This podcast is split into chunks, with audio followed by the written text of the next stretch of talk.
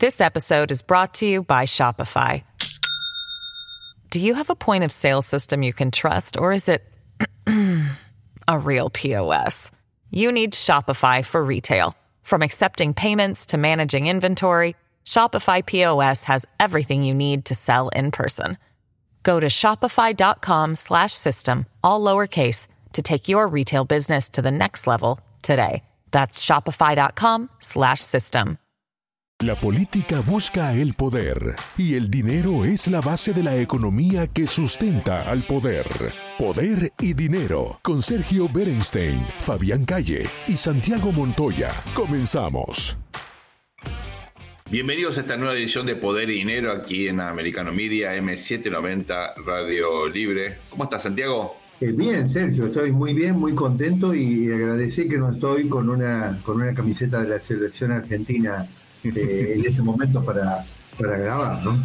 Bueno, recordémosle a toda nuestra audiencia que efectivamente el domingo pasado la Argentina, después de 36 larguísimos años y de muchas frustraciones, logró otra estrella, logró otro eh, título mundial de fútbol ahí en Qatar. Por supuesto, eh, bueno, aquí en Podinero eh, somos amantes del, del, fútbol, soccer y obviamente estamos muy contentos y orgullosos de que primero un país eh, latinoamericano y segundo Argentina haya logrado semejante objetivo. Y vos sabés, Santiago, que eh, evidentemente surgen algunas polémicas ¿no? respecto de esta Copa Mundial. Primero recordemos, ¿no? Se hizo en Qatar como consecuencia de un escándalo de corrupción que fue investigado por la justicia en los Estados Unidos y en otras partes.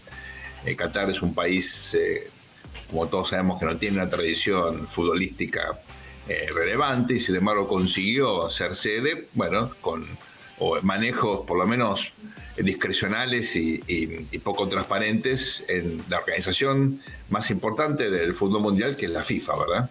Ese es un primer punto que conviene recordar.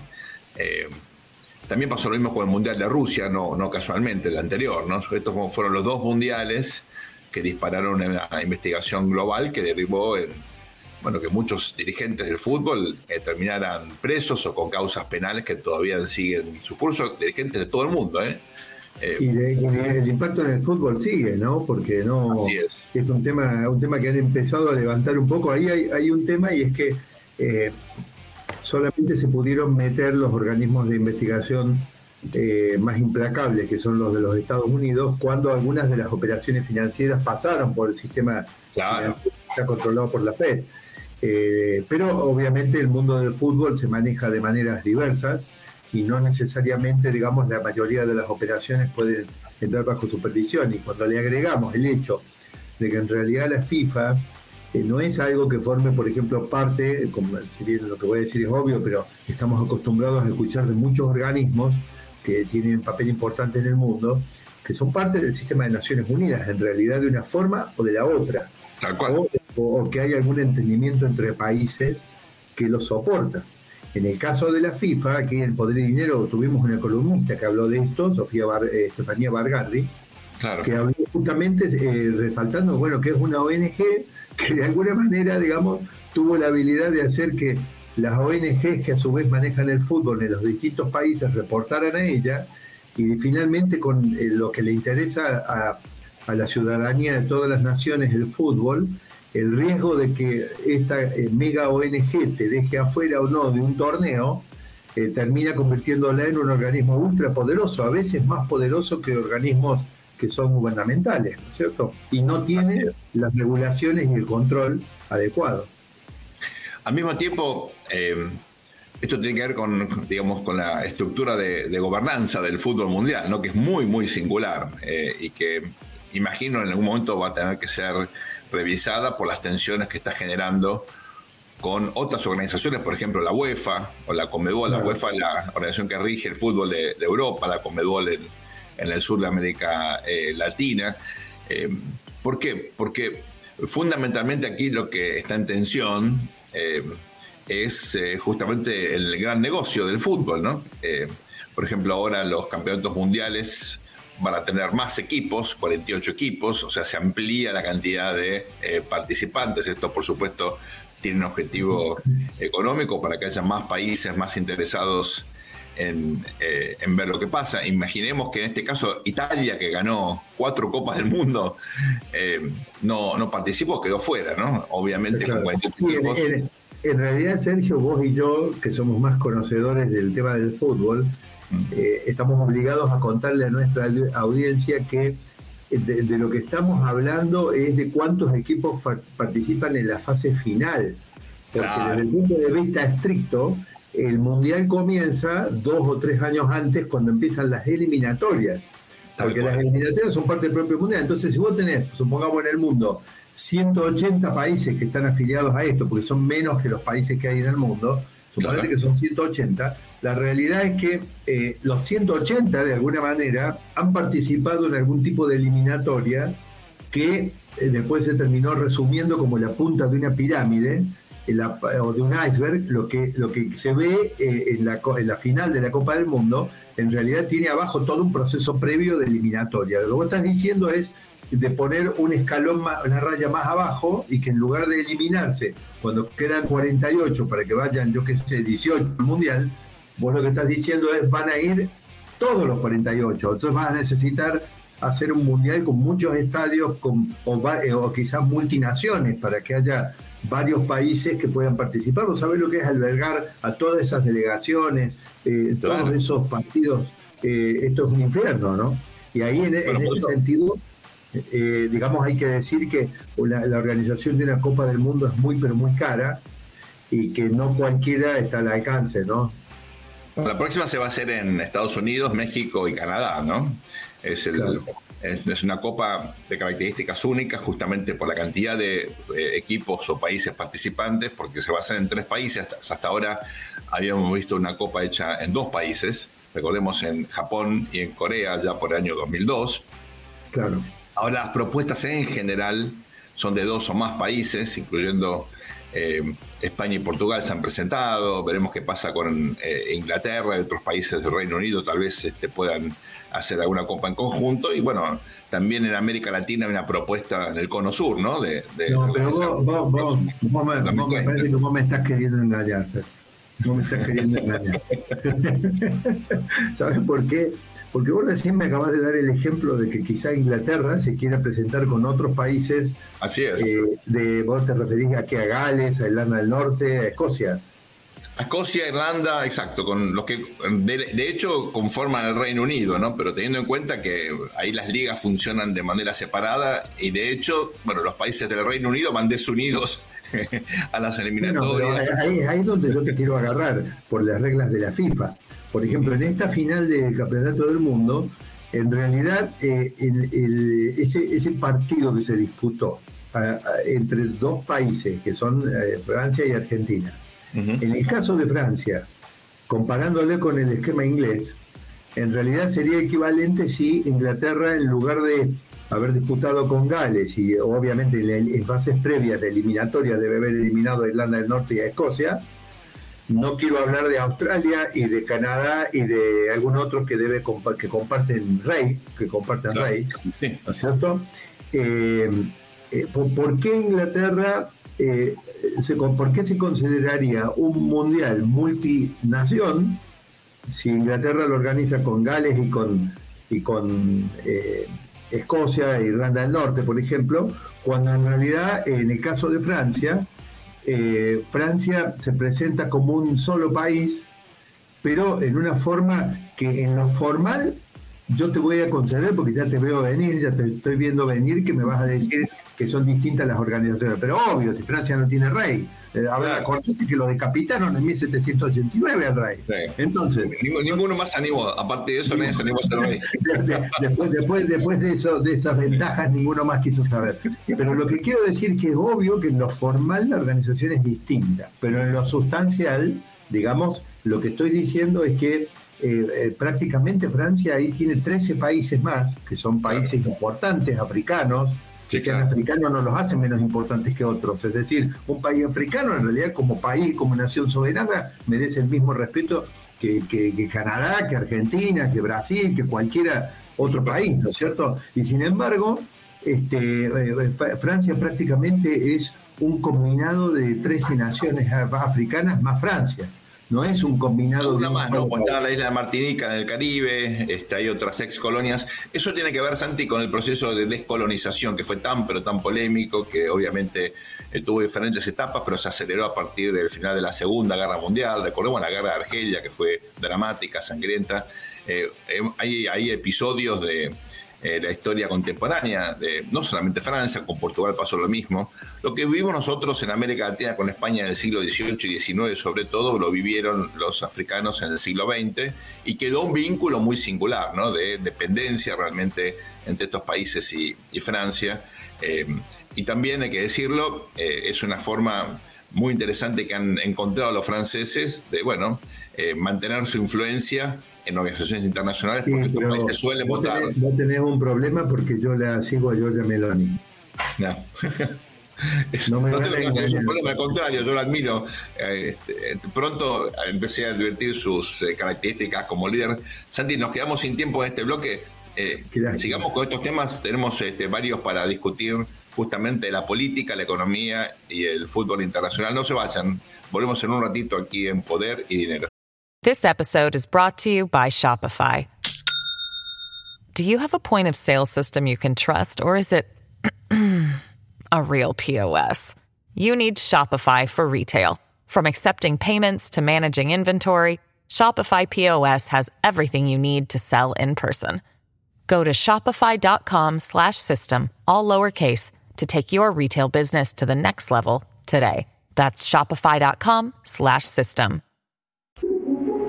En breve regresamos con Poder y Dinero junto a Sergio Berenstein, Fabián Calle y Santiago Montoya por Americano.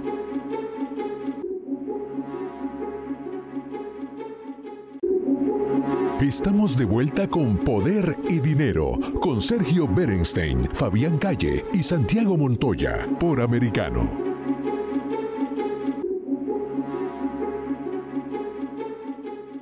Gracias por acompañarnos, bienvenidos a este nuevo bloque Poder y Dinero aquí en Americano Media. Estamos charlando con Santiago, no vamos a ocultarlos, muy contentos después de tanto tiempo de frustraciones en, el, fútbol argentino. Estamos hablando justamente de la política, la economía, la geopolítica. recién te puse a Giorgia, Meloni, a Meloni sobre la mesa, porque entonces, en función de, de algunas críticas que ha tenido un poquito suaves, digamos, al estilo de de esta dirigente italiana que tanto, tanto, tanto me gusta cómo piensa y cómo lidera, eh, un estilo frontal. Lo que hizo Georgia fue poner sobre la mesa, eh, nada, digamos, un, poquito como que el esquema que ya lo vimos con Francia en, medio, en, Asia, digamos, cuando fue la época, ¿te acordás de Camboya, de Laos, de Vietnam? De, la verdad que fue un desastre eso, Sergio. Y y en cierta medida, digamos, los americanos terminaron pagando en aquella guerra los platos rotos que en realidad habían iniciado los franceses en, esa, en ese momento. Ahora bien, yendo al, tema de ahora que nos ocupa, eh, casi como que si uno escucha lo que dice Giorgia Meloni y observa estas, estos caprichos o elementos sui generis que tiene la organización que se reflejan en el fútbol, porque todos dicen, bueno, pero pará, cuando mirás la selección de Francia, no es como la selección de Inglaterra, la selección de Inglaterra este, no, no, es un tema de colores, digamos, blancos, negros, no importa. Lo que importa son nacionalidades. Es decir, en Inglaterra, Inglaterra te pone en la cancha un equipo con ingleses, blancos, negros, colorados, lo que fuera, pero ingleses. Y Francia te pone un equipo eh, que, tiene 13 o 14, es una selección de medio continente prácticamente. Entonces digo, este, la realidad es que el, el Mundial podría estar en realidad exhibiendo que Francia ha cambiado sus métodos coloniales mucho menos de lo que la, digamos, de lo que Occidente en cierta medida cree que ha cambiado, porque... Bueno, pero Santi, convengamos que es cierto que muchos de estos jugadores son de origen africano, o tienen los padres africanos, pero la gran mayoría o han nacido eh, eh, en, Francia, o hace muchísimo tiempo que están tan socializados absolutamente en la cultura eh, francesa. Vos puedes marcar allí, y es cierto, que la mayoría de los inmigrantes africanos viven muy mal. En Francia viven en barrios eh, de clase media baja y baja con altos eh, índices de inseguridad, eh, que no tienen una vivienda apropiada. Hay todo un problema de desigualdad muy marcado y de violencia, ¿no? de inseguridad en esos barrios. Por ejemplo, en muchos de los suburbios de, de París, efectivamente hay situaciones que cuando uno las ve, bueno, se asemeja a, las peores situaciones de incluso comparables, no tanto con los antitowns, digamos, con las villas de emergencia que uno ve en América Latina, con las favelas, pero con esos monoblocks, esas construcciones típicas de la década del 60, 70, eh, proyectos en, la cultura urbana de los Estados Unidos, ¿no? Donde indudablemente la calidad de vida es muy, muy baja. Pero, Sergio, yo te digo, te digo el tema. Si vos a una, a una, a una nación, vos le quitas atributos, y por ejemplo yo veo, y lo que siento con claridad, el caso argentino. Nosotros vemos, en el caso argentino, lamentablemente es uno de los países que, unos países que, que es habitualmente tema, aunque sea tangencial en poder y dinero, porque sabemos que digamos que viene con problemas desde hace muchísimo tiempo y sabemos que lo que brilló hace 100 años o quizás hace 50 o 60 ya no está, ya no está y no son más que problemas y fracasos de un gobierno tras otro. La pregunta es, ¿por qué Messi jugó para la selección argentina? Porque yo que conozco bien la historia, al igual que vos y casi todos los argentinos, saben que Messi, como él desde los 14 años vive en España y completó su formación y de hecho un tratamiento médico en Barcelona, eh, eh, el Messi en un momento estuvo a punto de ser, ya em, empezaron a eh, observarlo para la selección de España. Sabemos que por las reglas de la FIFA, cuando vos te pones la camiseta de una nación en, una, un torneo, ya no podés volver a otra. Entonces, se aviva la selección argentina y cuando hablan con el padre del jugador, el jugador dice, no, no, yo quiero ser argentino, quiero jugar para Argentina. Ahora vamos a la situación de Mbappé o de los otros compañeros, porque la realidad es que le rompen todos. ¿Vos viste cómo juegan esos tipos? Romperla quiere decir en la jerga futbolística eh, del Cono Sur que juegan muy muy bien, ¿no? que son excelentes jugadores. los que rompen la pelota. Claro, no se quieren nacionalizar argentinos, amiguitos. entonces digo, entonces digo, em, eh, ¿vos te imaginás a algunos de estos chicos, ¿no? Porque son chicos, tienen 23 años, 22 decirles, mira, ¿por qué no vas a defender los colores de tu nación Senegal en el próximo mundial que vamos a jugar las eliminatorias o de Angola o de Camerún, ¿Eh?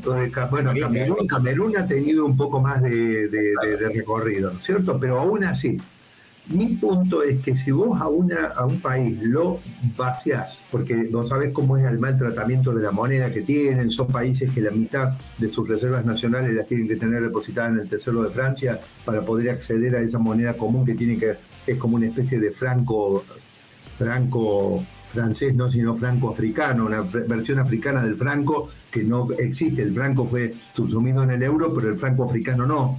Es una moneda que maneja Francia esa. es. Digo, es como decir, ¿cuáles son tus atributos nacionales sin, sin moneda, sin, este, sin identidad, sin la posibilidad de tener... Mirá que los logros deportivos a veces hacen que se identifique la ciudadanía. En el caso, por ejemplo, de Argentina, le dan, mira, el caso de Brasil.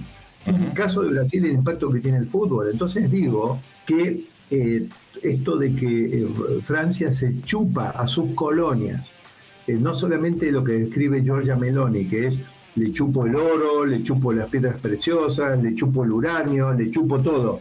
Además, en condiciones medioambientales de producción en los lugares que son muchas veces muere gente, hay contaminación, hay mortalidad, hay de todo. Donde yo podría tener un elemento que la riqueza permanece en el país, no porque la regulo con la moneda que manejo yo. Y donde podría haber un elemento de un gran hit deportivo que pueda tener y que de repente le dé a la nación más sentido de pertenencia para los jóvenes, en realidad los mejores se van y juegan para Francia. O sea, o muy tema para discutirlo este, ¿no? No, bueno, ninguna duda. De todas maneras, vos sabés, Santiago, que, eh, y nuestra audiencia seguramente escuchó hablar de esto, ¿no? Hay muchos que están pensando en lo que se llama reparaciones, ¿no? Eh, justamente eh, para de alguna manera compensar daños desde el punto de vista eh, histórico, de patrimonio histórico, daños eh, que se han hecho durante a veces siglos ¿no? de colonialismo, eh, a veces incluso daños ambientales. Hay muchos juristas internacionales, a veces es un poquito utópico esto, pero yo mantendría un interés latente porque incluso hay quienes exigen reparaciones por el esclavismo, ¿no? así que cuidado que estos vínculos coloniales eh, pueden derivar en situaciones bueno, que en el futuro eh, pueden tener costos. Pues fíjate que muchos de los museos más importantes de Europa, algunos de los cuales yo debo confesar tengo como cierta devoción, ¿no? el, Museo Británico, por ejemplo. Eh, me, ha tocado trabajar mucho a Londres. No me, hables, no me hables, este es fantástico, es fantástico. claro, en una época cada vez que iba a Londres me pasaba una tarde nada más que en el Museo Británico y nunca uno lo termina de disfrutar del todo. Pero, los, los de Smithsonian, ¿no te gustan? Los de Washington. También, los de Washington son una maravilla y hay nuevos aparte incluso este, que, no, que no he visitado. Hay, eh, hay un museo de la cultura afroamericana que no visité, pero... Eh, eh, lo que quería ahí marcar es que muchos de estos museos están obligados a devolver parte del patrimonio que, fueron, que fue obtenido de forma eh, obviamente controversial, con invasiones o con compra de... Por ejemplo, eh, recuerdo que en el, Museo Británico hay una parte del Partenón que no se ve en, Grecia, ¿no? El Partenón en Grecia está prácticamente... está en Londres, sí. Está en Londres. Pero no hay ruinas egipcias. También las ruinas egipcias. Este, eso, por supuesto, es muy controversial y tiene que ver con esta nueva perspectiva global donde evidentemente hay intentos de, veremos con qué éxito, ¿no? de reparar o compensar eh, estas situaciones de colonialismo, desigualdad a lo largo del tiempo. Ahora hay algo parecido, muy naciente, ¿no? Pero a, una justicia internacional, posibilidad de litigar, y esto está cambiando un poco, ¿no? La correlación de fuerza. Y, te dejo, y te dejo el tema, para, ya que se nos va a terminar el tiempo y vos que conocés a tanta gente a nivel internacional, yo pienso que algún día me gustaría que tengamos una entrevista aquí en Poder y Dinero con un sociólogo francés, para que me cuente si este nivel tan enorme de integración, digamos, con los que provienen de África, que se observa en Francia a nivel de, ir a, a una justa deportiva, también se observa en todos los demás niveles de la sociedad francesa. Es decir, ¿esto es una puesta en escena o esto verdaderamente refleja que Francia está por delante del resto en la integración eh, de esas comunidades? Es muy interesante teniendo en cuenta que Estados Unidos tiene una experiencia exitosa del famoso melting pot. Muchos países de América Latina también lo han experimentado o lo experimentan, ¿no? México, eh, ni hablar, eh, de Colombia, Chile, Perú, Brasil, Argentina hemos tenido inmigración. ¿Vos lo decís por mí? Porque vos, por mí también. Abuelos que vinieron de Ucrania.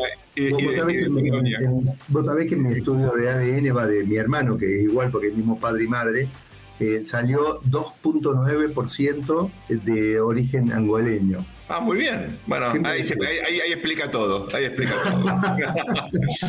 no, se vayan, ya volvemos en, en un minuto con más poder y dinero. At Evernorth Health Services, we believe costs shouldn't get in the way of life-changing care, and we're doing everything in our power to make it possible. Behavioral health solutions that also keep your projections at their best? It's possible. Pharmacy benefits that benefit your bottom line? It's possible. Complex specialty care that cares about your ROI. It's possible. Because we're already doing it. All while saving businesses billions. That's Wonder made possible. Learn more at evernorth.com/wonder. En breve regresamos con Poder y Dinero junto a Sergio Berenstein, Fabián Calle y Santiago Montoya por Americano.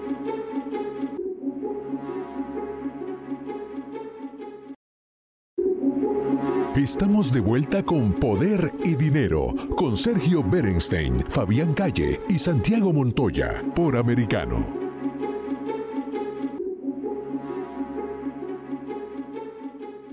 Bienvenidos a este nuevo bloque de Poder y Dinero aquí en Americano Media M790 eh, Radio Libre. Estamos charlando con Santiago de eh, una cantidad de elementos vinculados a el, torneo mundial de fútbol que acaba de terminar en Qatar, que como todos ustedes saben, y por eso esta sonrisa que tenemos con Santiago, ha ganado la Argentina después de tanto tiempo. Con Santiago tenemos la ventaja y la desventaja de haber visto a Argentina ganar tres veces ya. Eh, Copa del Mundo, ventaja porque la verdad que ha sido inolvidable, desventaja porque habla mal de nuestra edad, pero bueno. no, no, pero yo era muy chiquito en el primero. Sí, bueno, más, o, menos. más o menos. O sea que me quedé muy impactado, Santiago. La FIFA, eh, la, que es la organización que regula el fútbol mundial, tiene una postura... Eh, formalmente apolítica y apartidaria, es decir, no quiere meterse en ningún tema controversial, eh, trata de alguna manera de navegar las tensiones, los problemas geopolíticos, religiosos, eh, de, fronteras, eh, lo cual por supuesto tiene que ver en parte con el famoso espíritu olímpico, ¿no? tiene que ver con esta idea de que hay un momento en el cual los países tienen que compartir la competencia deportiva sin meterse en las tensiones, en los problemas que de todas maneras continúan, pero que a veces es bueno dejarlo en costado. Pero en la práctica, como todos sabemos, eso es imposible, ¿no? Y siempre se cuelan eh, tensiones, conflictos, problemas de todo tipo, ¿no? Este, recordemos algo muy, eh, eh, muy notorio, en el famoso Mundial de México del año 86, eh, se jugó un partido muy importante, yo creo que fue de cuarto de final, ¿verdad? En donde la Argentina eliminó a Inglaterra justamente. ¿No, ¿no fue la semifinal? No, la semifinal creo que fue contra Bélgica, Argentina-Bélgica. Eh, creo que fue de cuarto de final, pero claro, fue apenas cuatro años luego de la famosa, eh, eh, del, intento de recuperar la soberanía de las Islas Malvinas por parte de la Argentina, es decir, todavía con la guerra, con el episodio muy, muy, muy reciente, muy fresco. Y ese fue un partido histórico, bueno, por el gol de Maradona famoso, uno de los mejores goles en la historia del fútbol, y también por el gol con la mano de Maradona, hay que decir, la famosa mano de Dios, ¿no? Siempre pasa lo mismo, siempre hay tensiones. Eh, en el último mundial acá en Qatar jugaron Estados Unidos contra Irán, un partido que tenía obviamente una connotación especial. Y justamente respecto de Irán, eh, luego de, lo hemos analizado varias veces aquí en Poder y Dinero, ¿no? todas estas reacciones, manifestaciones eh, en, relación al papel de la mujer, recordemos que en los últimos meses en Irán hay una represión realmente muy, muy marcada después de las protestas que siguen, de hecho, por este intento de las mujeres de, bueno, eh, decidir por ellas mismas si, usar o no el famoso velo, ¿no? En Irán se instauró una policía moral que cuida las costumbres impuestas por el régimen de los ayatolas. Y en este contexto, claro, hay ahora eh, gente que está siendo penalizada por apoyar las protestas, ¿no? Hemos visto eh, imágenes horribles y estremecedoras, ¿no? De, gente colgada de una grúa, por ejemplo, ¿no? Eh, o sea, ejecuciones sumarias sin ningún tipo de, juicio eh, justo. No, no, haya juicio o no haya juicio, no acepto ese tipo de medidas. No, por supuesto, pero decir, bueno, el, método, en definitiva, ahí hay una polémica sobre la pena de muerte, ¿no? Este, yo en lo personal no, no estoy a favor, eh, ese que es un tema muy polémico y el tema después de cómo te matan es un poco casi eh, secundario, eh, pero lo cierto es que hay un futbolista que se adhirió a estas protestas, que defendió el derecho de las mujeres de vestirse como, como quieran, que se llama Amir Nas Asadani, que fue condenado. Eh, y como nunca vi yo en un mundial, hubo una reacción global, literalmente, para que, bueno, en la ocasión de, eh, la Copa Mundial, y nada menos que en Qatar, que es un vecino de Irán, con quien tiene muy fuertes vínculos eh, políticos, económicos, sociales, bueno, que haya algún tipo de protesta coordinada de los futbolistas, porque era un padre que está a punto de ser asesinado, ¿no? esto no ocurrió. la protesta, la verdad, que se extendió sobre todo gracias a las redes sociales. Y finalmente la FIFA, bueno, hizo como que no pasara nada, ¿no? Ignoró el tema también, eh, un tema sumamente eh, controversial. Y ahí va la pregunta, ¿no? Eh, teniendo en cuenta la experiencia que hemos visto, ¿no? Recordemos las Olimpiadas en Berlín o, incluso los mundiales en la década del 30, ¿no?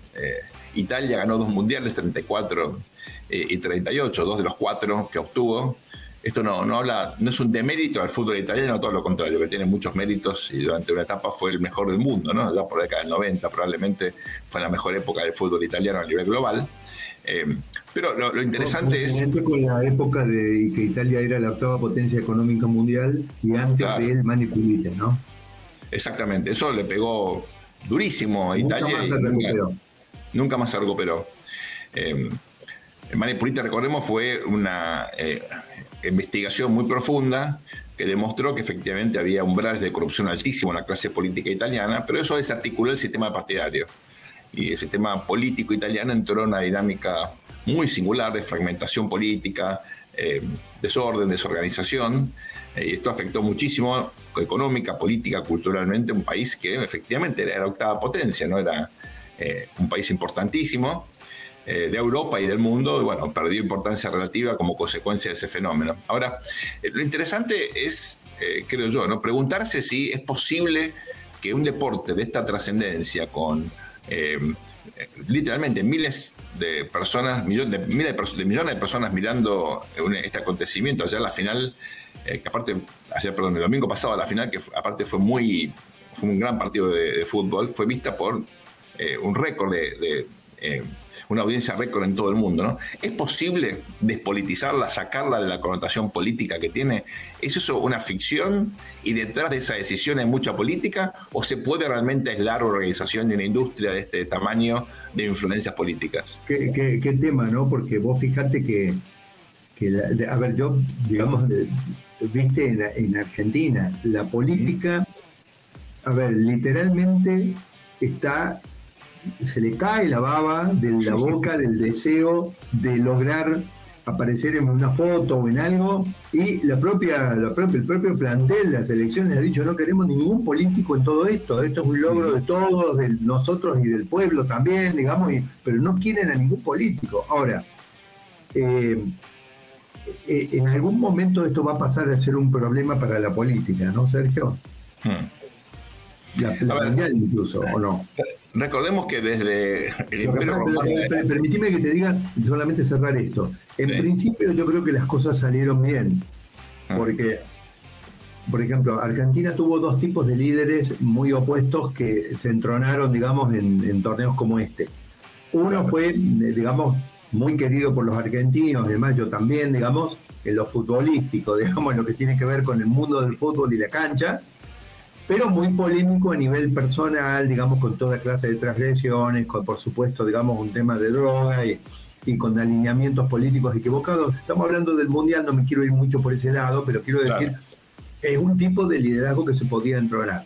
Me parece que en este las cosas salieron bien, podemos decir, para lo que sería el mundo occidental que anda haciendo de policía y de vigilancia de lo que es correcto e incorrecto en el mundo, porque te gana un tipo como, se, encarama un tipo como Messi, que finalmente, digamos, tiene atributos de un liderazgo que a nadie debería molestar en principio, ¿no es cierto? O sea, salvo a los muy amigos de Fabián, a los muy woke, que le gustaría que, que, Messi esté casado con una persona del mismo sexo y que los chicos, uno de ellos sean negritos y que, y que tengan la cabeza pintada. La realidad es que este, eh, digamos, Messi es un chico común, digamos, él mismo se define así, este, que, nada, que tiene una familia común y que no vive en excesos de ningún tipo eh, y que obviamente está entregado a los brazos del capitalismo, Sergio, ¿no es cierto? Eh, de tal manera que me parece que las cosas le salieron bien a Occidente. La pregunta es qué pasa si en algún momento como resultado de una de estas competencias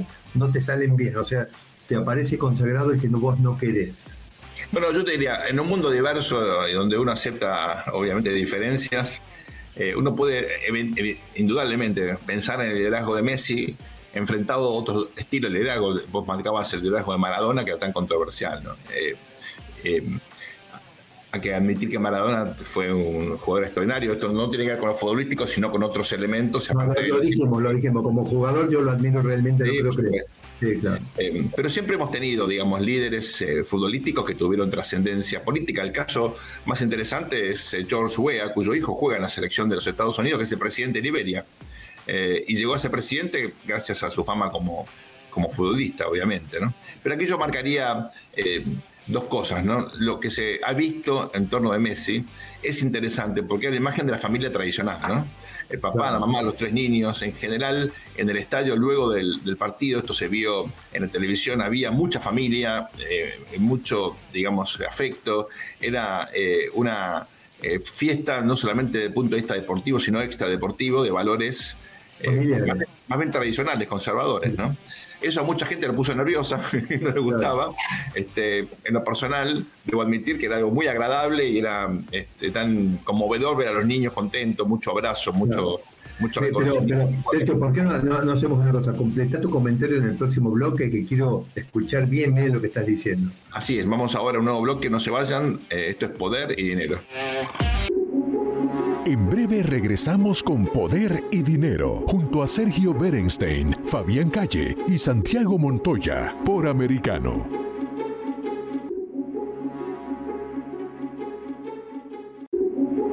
Estamos de vuelta con Poder y Dinero, con Sergio Berenstein, Fabián Calle y Santiago Montoya, por Americano.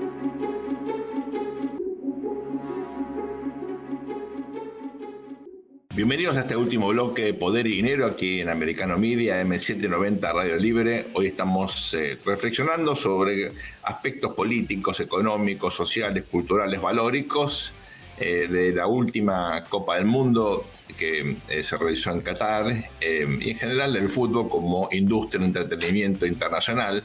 Me quedé pensando, estamos hablando de estilo de liderazgo, cuestiones culturales, la importancia del fútbol como espectáculo. Recordemos el principio de, pan y circo, ¿no? Y en algún sentido el fútbol ocupa hoy, como otros deportes también tan populares, ¿no? En, el papel este de un espectáculo eh, en el cual la gente obviamente se distrae y, en parte, bueno, olvida otras cuestiones, ¿no? No es que los problemas pasen, ni mucho menos, los problemas continúan o, empeoran, pero es cierto que uno se da ciertas licencias y sale a festejar.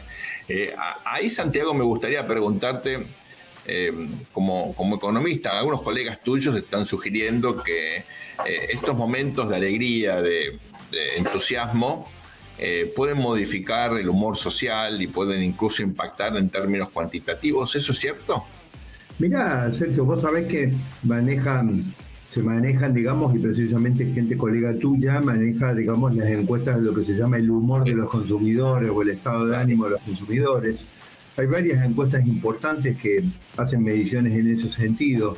En los Estados Unidos tenemos la Universidad de Michigan que elabora indicadores así. Obviamente, esto pasó hace dos o tres días, no tenemos, digamos, este, eh, qué eh, impacto puede haber tenido en particular eso en los Estados Unidos. Todavía la medición va, a demorar un poquito, pero eh, creo que sí, que especialmente en aquellos que están muy comprometidos con esto y que les levanta el estado de ánimo, por supuesto que puede haber algunas decisiones de consumo. Hay algunos economistas que hablan de un impacto potencial del orden de 0.25 del PBI, eh, del Producto Interno Bruto, en el caso de un gran éxito logro deportivo, porque las personas de repente, digamos, dejan en un segundo plano todo el pesimismo y las preocupaciones que los llevan a ser conservadores en sus pautas de consumo y que se, hacen se, hacen, se, como se, se entregan a unos permitidos, si me lo, si me lo deja decir de esta manera para recordarlo a nuestro amigo y columnista Francis Holloway,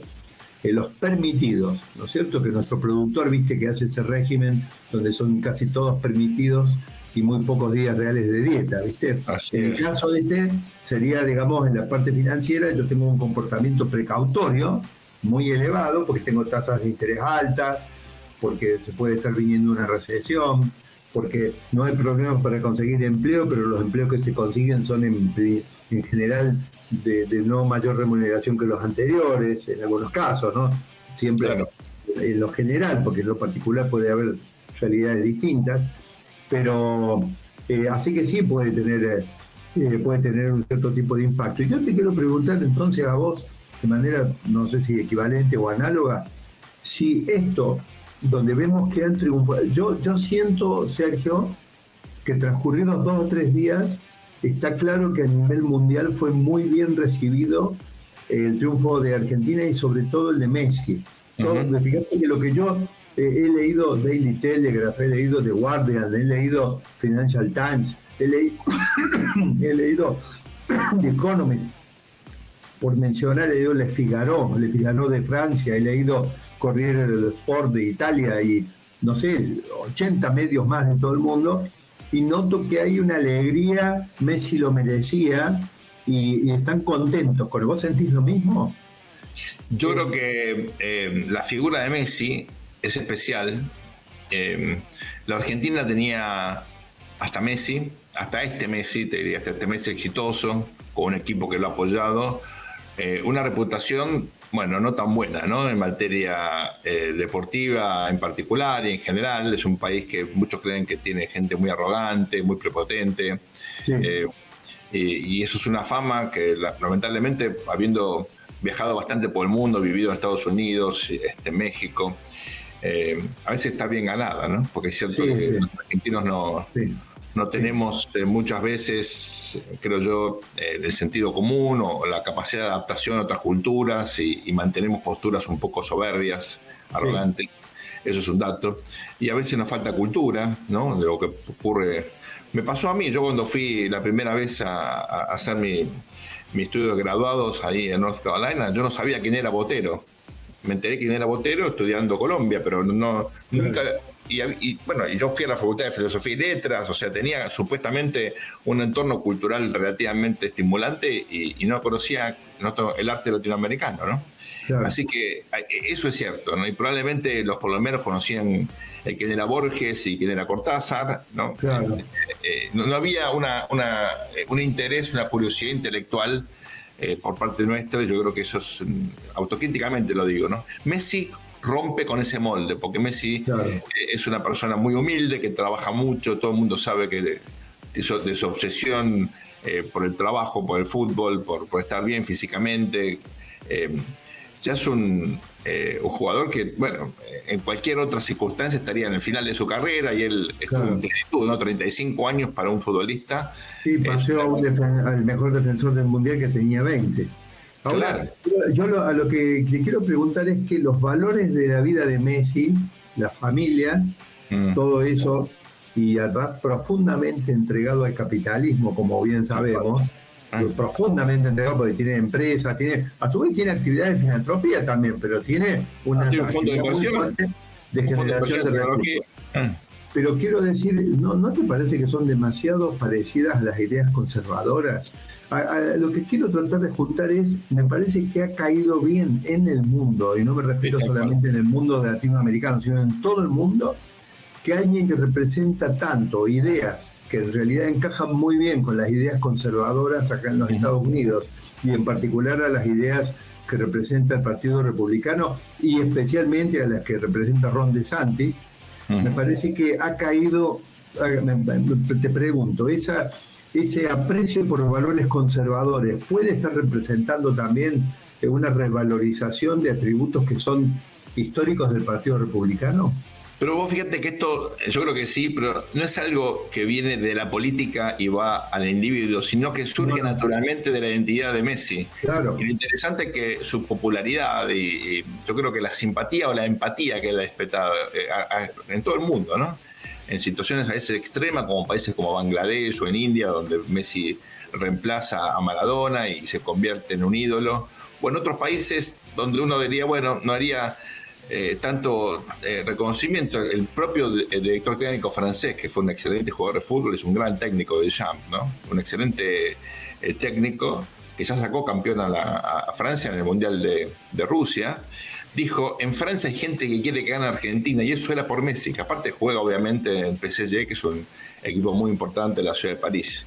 Nos estamos quedando sin programa y bueno, yo creo que nuestra audiencia ha detectado que en el fondo nuestra gran pasión efectivamente es el fútbol. Es una de nuestras grandes pasiones, tenemos otras. Pero efectivamente con Santiago, Santiago más que yo, Santiago conoce mucho de fútbol, incluso de dirigencia deportiva. Eh, eh, lo mío simplemente es una curiosidad este, como, como hincha de, River, que es un club importante, pero no tanto como Belgrano de Córdoba en la Argentina. No, no, Belgrano estaba, bueno, Belgrano estuvo representado con el Guti Romero, un solo jugador, pero cumplió un papel muy importante. Muy, muy, muy, pero bueno. Bueno, si nos quedamos, nos quedamos sin pronto, nos quedamos sin tiempo, vamos a seguir hablando de estas cosas porque en el fondo son las pasiones que nos preocupan, nos ocupan y nos conmocionan como, como seres humanos. Y, no, además nosotros no nos olvidemos, Sergio, nos declaramos soldados de la batalla cultural. Así es, en eso estamos. Abrazo grande, ha sido todo por hoy. Gracias por acompañarnos. Esto ha sido Poder y Dinero. Muchas gracias. El análisis sobre el poder y dinero concluye por hoy. Seguimos con los cálculos y proyecciones para ofrecerles nuevas herramientas que les ayuden a tomar mejores decisiones. Hasta el próximo programa por Americano. Poder y Dinero. Accede a toda nuestra programación a través de nuestra página web americanomedia.com, nuestra aplicación móvil Americano Media, Roku, Amazon Fire, Google TV y Apple TV. Puede sintonizarnos en Radio Libre 790 AM en